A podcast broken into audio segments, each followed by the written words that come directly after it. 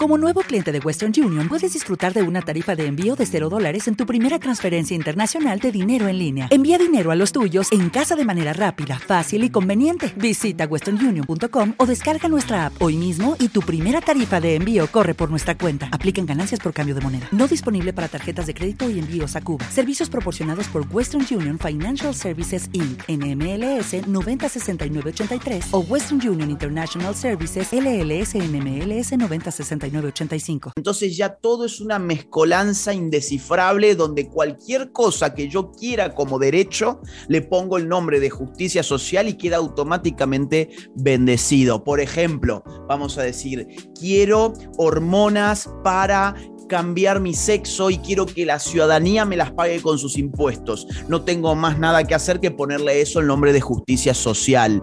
Quiero, por ejemplo, que, este, vamos a decir, eh, eh, bueno, como como pasa en Argentina, haya justicia menstrual, que viene a ser que el Estado pague los servicios eh, o los productos de higiene íntima para la mujer. Bueno, le han puesto justicia menstrual como una forma de justicia social. Entonces, esto ya cae en una manipulación absoluta que no tiene nada que ver con el origen del término.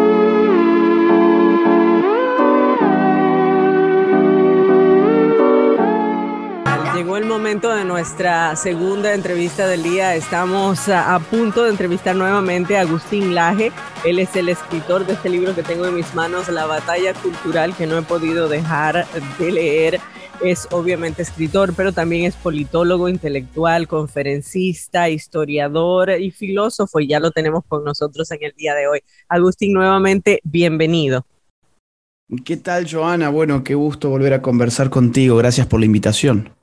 Cuéntame cómo ha sido la recepción del libro desde el primer momento del lanzamiento cuando tuvimos la primera entrevista hasta el día de hoy.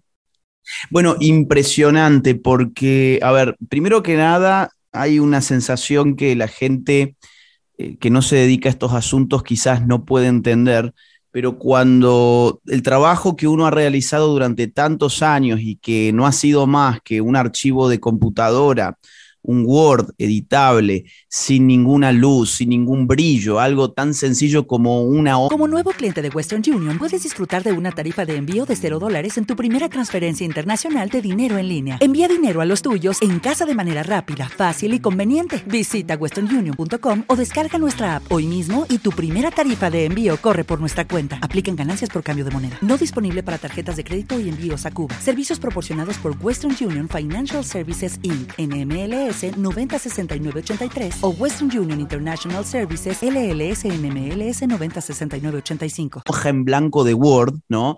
Este, cuando eso se convierte finalmente en papel, es una sensación eh, de realización que no tiene parangón, por lo menos con nada que yo experimente en otros ámbitos de la vida.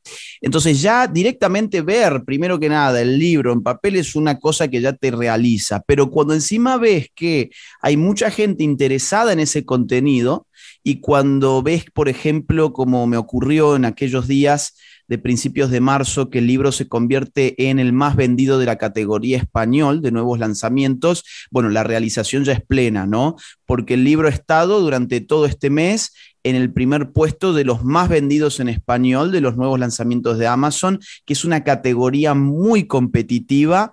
Este, eh, así que, bueno, estar encabezando ahí es algo que no me esperaba. Y además, eh, he estado en marzo recorriendo muchas ciudades de México, dando conferencias durante más de 20 días en muchísimas ciudades, en alrededor de 15 ciudades, casi una por día, y ha estado lleno todos los auditorios repletos de gente, eh, los libros se agotaron en cada uno de los eventos, se están agotando también en las librerías, así que bueno, estoy realmente feliz.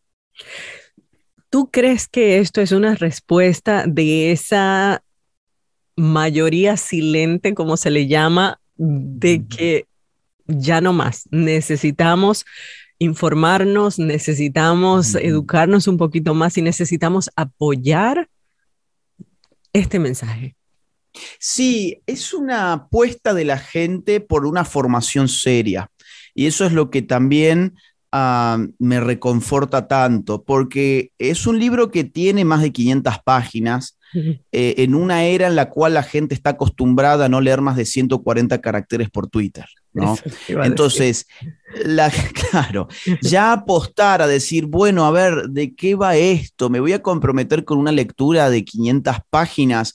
Bueno, hay muchísima gente que está diciendo sí a esa propuesta y es una propuesta muy osada porque las editoriales hoy no quieren publicar libros largos, hoy todo tiene que ser de bolsillo, hoy todo tiene que ser eh, miniaturizado, hoy todo que tiene que ser rápido, fácil y divertido. Si la cosa no es rápida, fácil y divertida, entonces no sirve parece que es de otra época. Bueno, hay mucha gente que ha demostrado que hay interés todavía por una formación seria, con un texto que no es superficial, un texto que demanda un esfuerzo del lector, pero que al finalizar la lectura, ese lector ha tenido un crecimiento intelectual, eh, te diría, inevitable.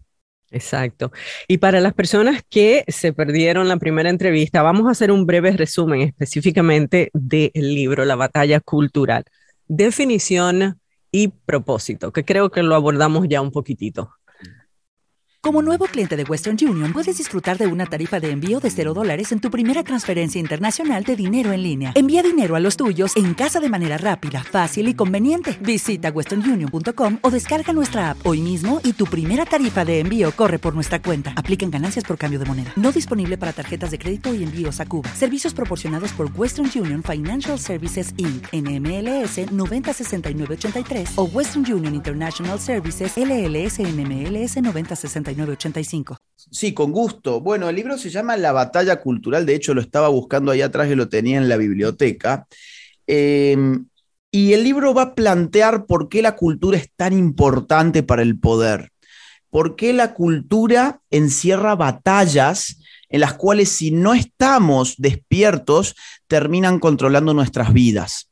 Claro, ¿qué es la cultura? La cultura es un conjunto de elementos a menudo intangibles tales como las creencias, las costumbres, las normas, las historias, las tradiciones, los modos del lenguaje. Todo eso está inscrito en nuestra propia conducta de todos los días. Si yo tengo la creencia y el a ver, si yo tengo la creencia, por ejemplo, de que robar eh, está mal, y eso entraña el valor del respeto a la propiedad ajena, pues yo voy a limitar mi conducta, me estén mirando o no me estén mirando si me estoy robando o no algo.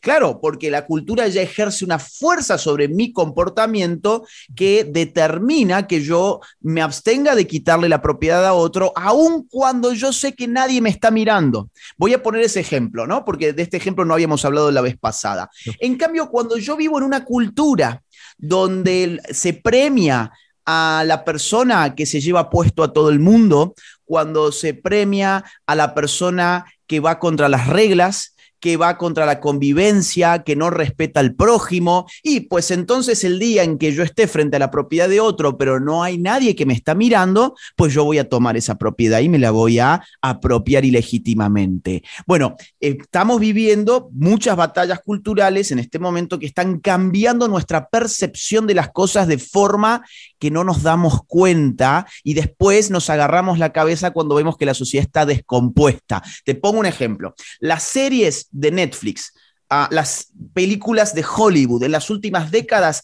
siempre han buscado que empaticemos con el villano.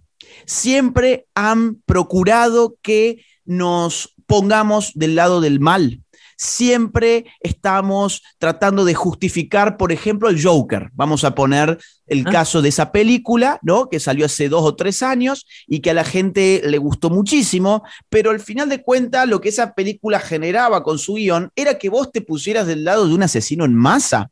Entonces, eso obviamente tiene un costado lúdico, pero también tiene un impacto cultural, que es empezar a desgarrar el tejido social, de construir los valores, desarmar la idea del bien y del mal, de lo bello y lo feo, de lo verdadero y de lo falso. Y entonces nuestra sociedad de un día para otro, no digo solo en base al Joker, habría miles de ejemplos para dar, las series de narcos de Netflix, donde terminan poniéndote como el ideal de vida, el de un narcotraficante, que está rodeado de mujeres hermosas, voluptuosas, siempre a su plena disposición, que tiene bolsos repletos de fajos de millones de dólares, que tiene un ejército propio, aviones privados, helicópteros, yates. ¿Quién no quiere esa vida, no? Ahora, nadie se pregunta, bueno, ¿cuál es el costo humano de que ese tipo de personas tengan todo eso?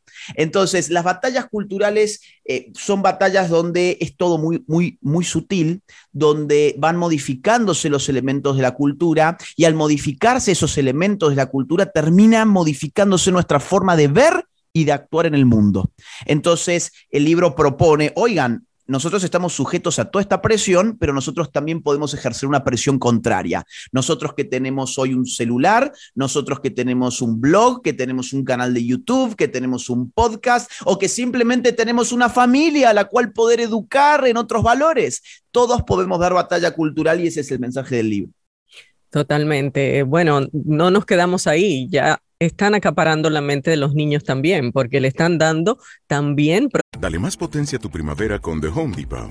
Obtén una potencia similar a la de la gasolina para poder recortar y soplar con el sistema OnePlus de 18 voltios de Ryobi desde solo 89 dólares. Potencia para podar un tercio de un acre con una carga.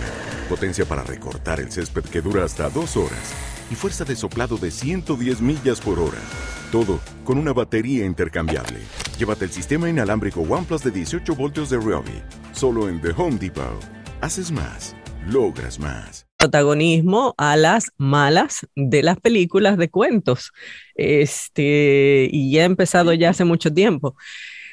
Ahora, voy a introducir un, un, término que tal vez las personas no sé si conozcan o no, y me gustaría que nos des un poquito de, de, de trasfondo en esto, la definición de justicia social. Y mi pregunta es, ¿piensas que se ha manipulado el concepto de justicia social en la batalla cultural y de qué forma?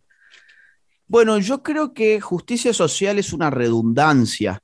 La justicia siempre es social, es decir, siempre es un fenómeno social y se da en términos de relaciones sociales. Yo quisiera empezar por ahí, porque hay veces que absorbemos estos términos y no nos damos cuenta de que estamos redundando.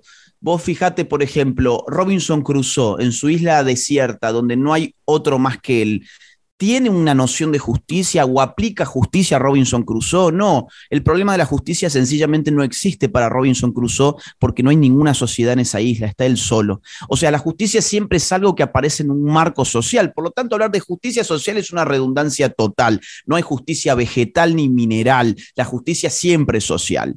Ahora, ¿qué se entendía, sin embargo, por justicia social?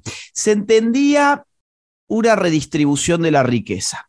Es decir, eh, durante la confección o la conformación del estado de bienestar en el siglo XX, sobre todo a mediados del siglo XX, después de la Segunda Guerra Mundial, lo que se va a entender por justicia social es que el Estado pueda eh, ayudar activamente a los sectores menos favorecidos de la población a poder eh, digamos, hacerse dueños de sus vidas y sobrepasar sus limitaciones económicas. Además, esto venía acompañado con toda una legislación de protección al trabajo, eh, jubilación, eh, vacaciones, aguinaldos. Esas eran leyes que se, que se enmarcaban bajo el nombre justicia social. Ahora, ¿qué estamos llamando hoy justicia social? Hoy se está llamando una cosa muy distinta de toda esa. Claro, yo hice toda esa introducción para que la gente supiera bien de qué estamos hablando. Ahora, primero que nada, es una redundancia. En segundo punto, si tiene algún contenido ese contenido era propio de un estado mm, del bienestar, como se lo llamaba, del siglo XX. Pero ahora, en nuestro contexto, lo que están llamando justicia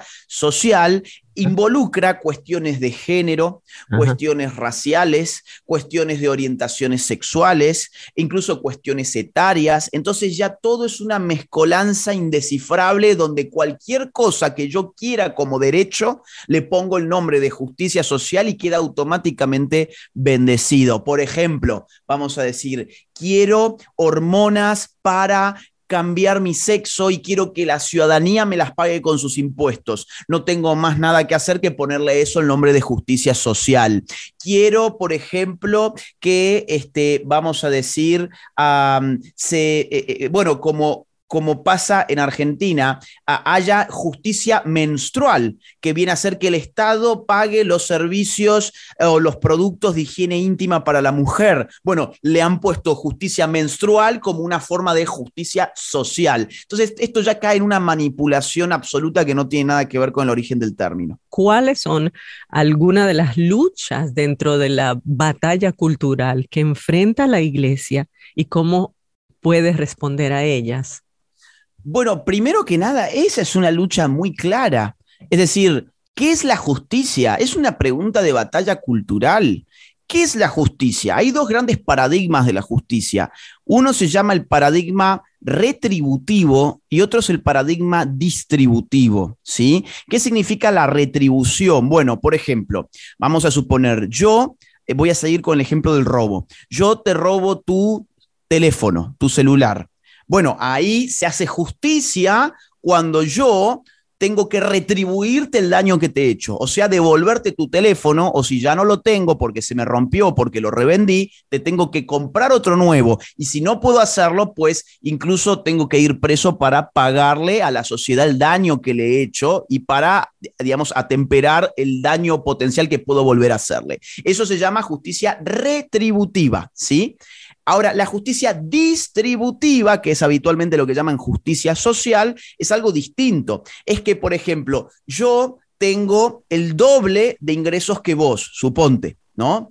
Eh, bueno, entonces ahí tiene que venir el, el Estado a sacarme parte de mis ingresos en forma de impuestos para darte a vos ese beneficio e igualarnos. Eso es lo que, lo, que ya en un sentido socialista se le llama justicia social. Ese es el significado sobre todo del día de hoy. Por ejemplo, en el caso que yo te decía recién, las hormonas. Este, eh, eh, eh, yo no puedo pagar mis hormonas para hacer mi supuesto cambio de sexo, pues entonces te saco a vos que sí tenés más dinero que yo a través de impuestos y el Estado me paga a mí mis hormonas. Ahora, eso si vos te fijás es una violación a la justicia retributiva.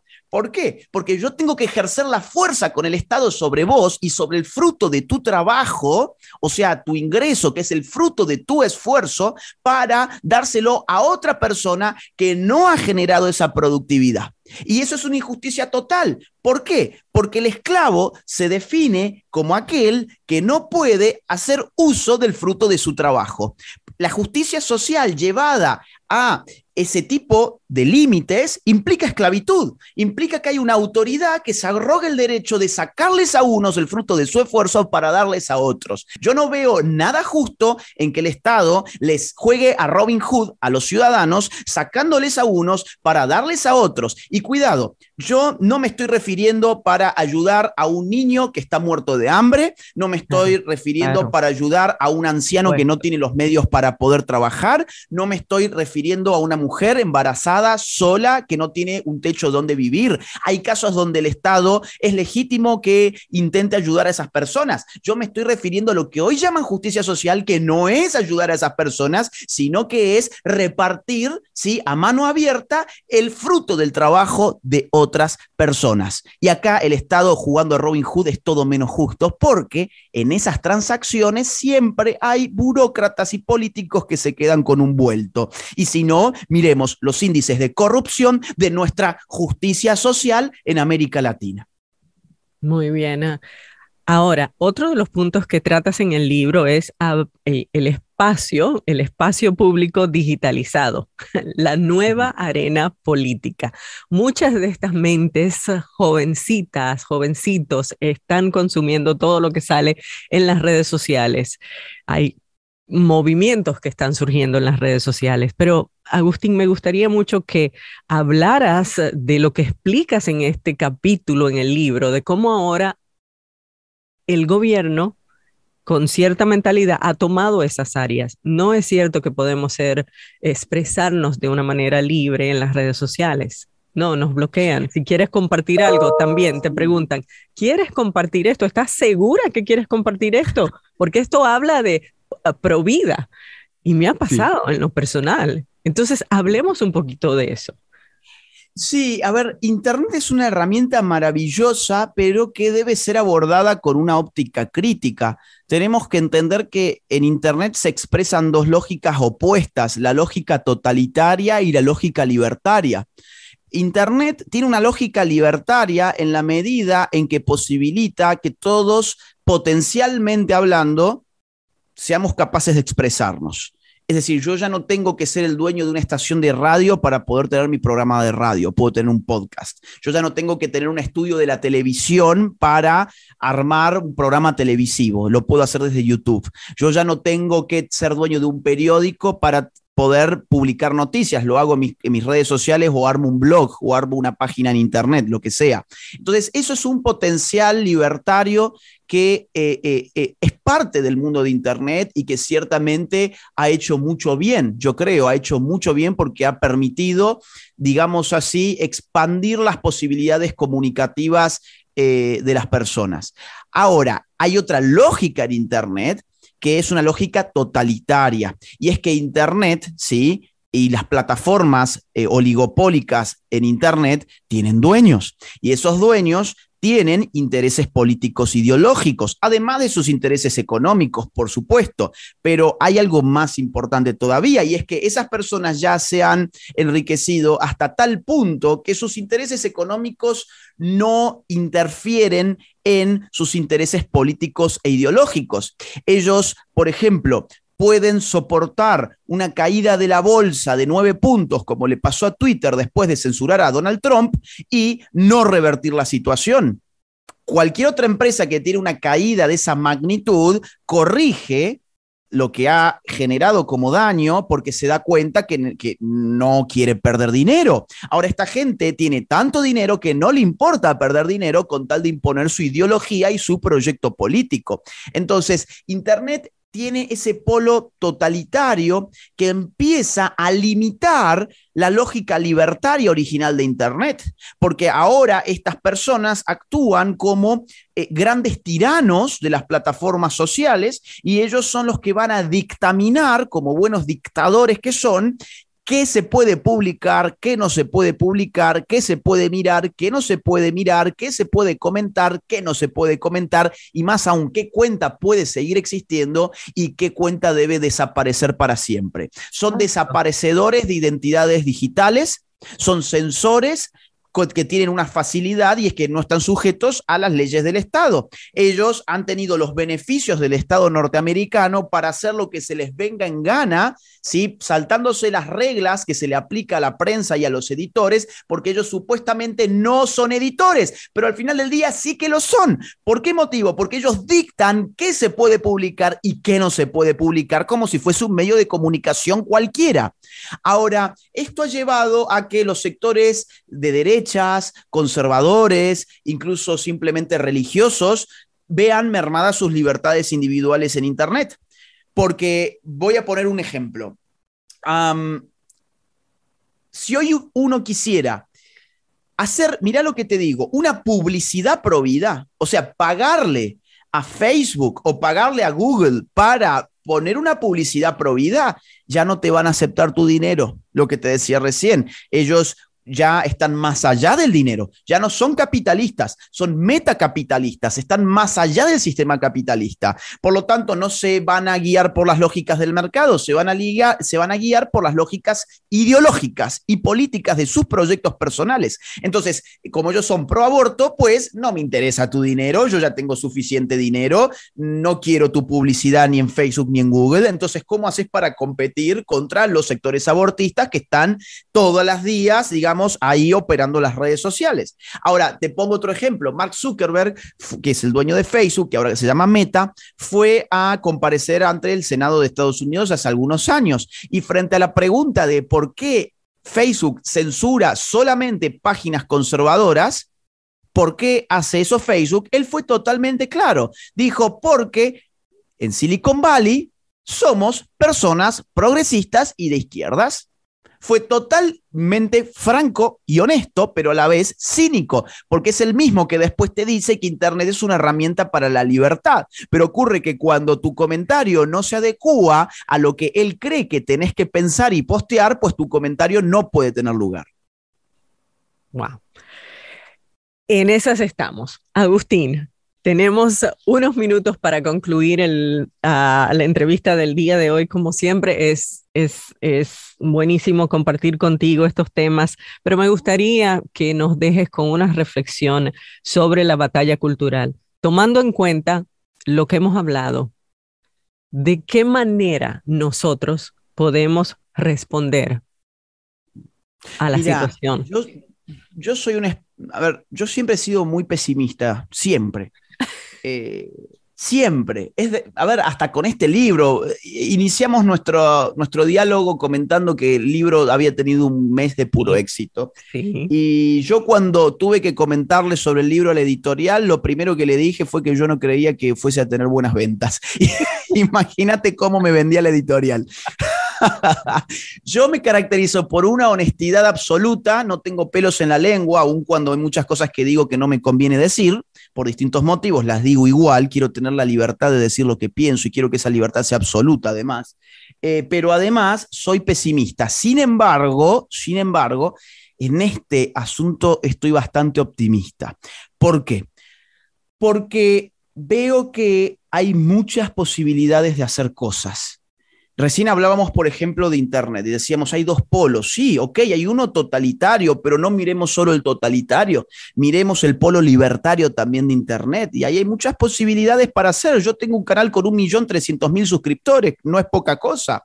Eh, entonces, obviamente, estoy todo el tiempo cuidándome a ver de que el contenido no me lo censuren, hay veces que lo censuran, he metido incluso recursos judiciales, es un combate constante en Internet, pero todavía hay un margen de libertad que uno puede aprovechar. Por lo tanto, primer punto, si ustedes tienen redes sociales, aprovechenlas no solamente para sacarle una foto a la comida que comen o sacarse la selfie en el baño, este, sino que aprovechenla para subir cosas que valgan la pena y que todavía en alguna medida se pueden subir, ¿sí? Entonces no esperemos hasta que solamente podamos usar internet para la selfie en el baño, eh, subamos contenido importante, difundamos nuestras ideas, creemos plataformas propias, ¿sí? Militemos en internet nuestros valores, nuestras costumbres, nuestras creencias, eh, nuestras normas, ¿sí? Lo hagamos. En segundo lugar, yo noto que, por ejemplo, eh, eh, en el mundo cristiano la gente todavía valora el hecho de tener hijos, algo que los enemigos de la civilización cristiana detestan.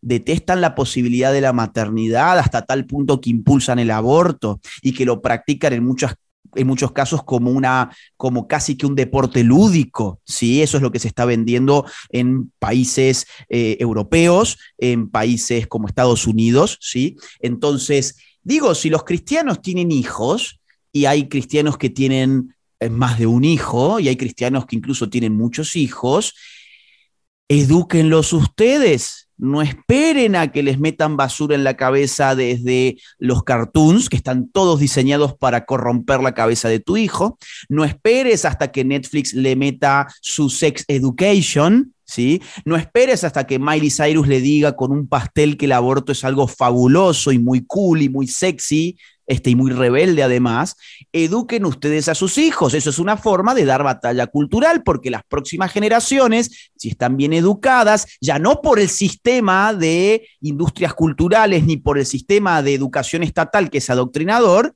sino por los padres de familias que conservan buenos valores, la próxima generación va a venir a revertir todo esto, ¿sí? Ahora también los chicos, los jóvenes que van al colegio, a la universidad, fórmense, todavía podemos seguir publicando libros como este, aprovechenlos fórmense y den sus debates en los espacios universitarios y aquellos que participan en espacios políticos no se desanimen. Estamos en el momento de los outsiders y estamos en el momento de nuevas fuerzas políticas que están empezando a tratar de poner orden en tanto caos y eso da también muchas esperanzas. Javier Milei en Argentina, Vox en España, José Antonio Cast en Chile, López Aliaga en Perú. Eh, bueno, hay muchos casos, Carlos Leal en México. Eh, entonces, yo creo que hay todavía muchas posibilidades para la resistencia. Lo que hace falta es el compromiso de cada uno.